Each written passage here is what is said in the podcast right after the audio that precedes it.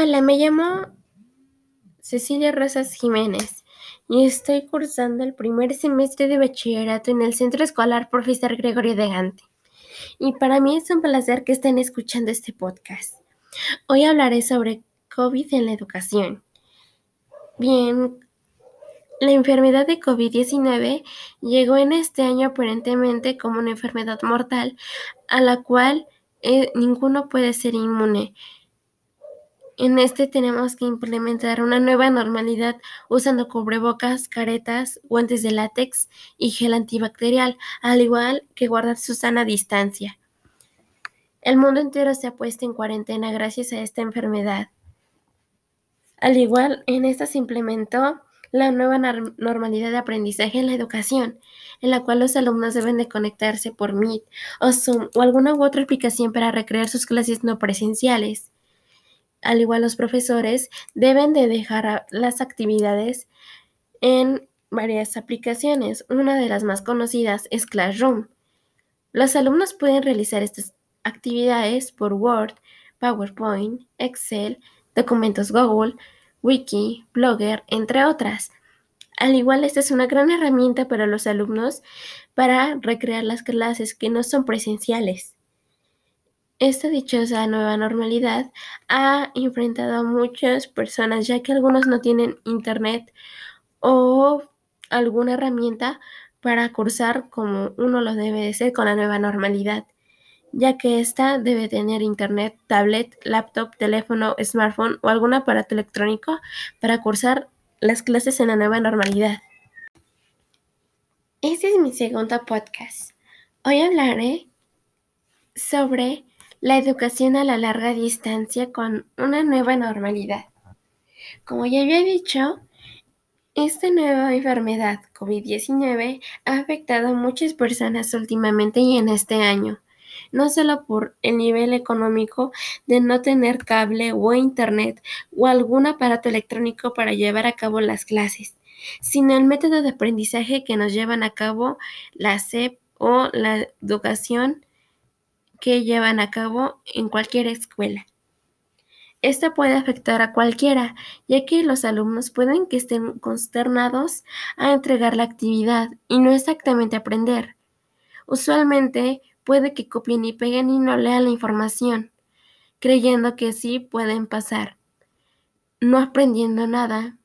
Eso es muy importante, ya que yendo a clases presenciales era más fácil el método de aprendizaje, ya que escuchando al profesor explicando era más fácil. De una u otra forma hay personas que se han acoplado perfectamente a esta nueva normalidad. Hola de nuevo, este es mi tercer podcast en el cual hablaré sobre los desafíos de los alumnos en la cuarentena con respecto a las entregas de actividades. Uno se puede poner a pensar sí puede ser fácil y sencillo subir una actividad. Puede que sea lo contrario, ya que hay personas que no saben utilizar ese tipo de dispositivos, como es una laptop, una computadora, un teléfono, una tableta o un smartphone. Es muy importante saber cómo aprender a manejar esto. No solo eso, también como el tipo de procesador de textos, aplicaciones que ayudan para el aprendizaje a la normalidad, entre otros. Tampoco es fácil que muchos tengan el servicio de Internet en el cual no cuentan con el dinero suficiente para tomar sus clases en línea. Y esta es una gran problemática a muchas personas, en las cuales deben de tomar sus clases por televisión gratuita, en la cual hay canales específicos para grados y así puedan tomar sus clases en línea. Soy Cecilia Rosas Jiménez y este es mi último podcast sobre este tema. Hablaré en este apartado sobre los desafíos y la evaluación de las actividades en esta cuarentena. Si me preguntaran, es un poco complicado Tener esta nueva normalidad a todos nos ha puesto de cabeza. Al principio todo era burla. Nadie se creía esto. al pasar el tiempo, se alargó más el tiempo de cuarentena y de confinamiento, en el cual las personas empezaron a creer y arrepentidas por no usar aunque sea cubrebocas o caretas. En mi opinión, realmente esto es una gran problemática, aunque es un poco complicado.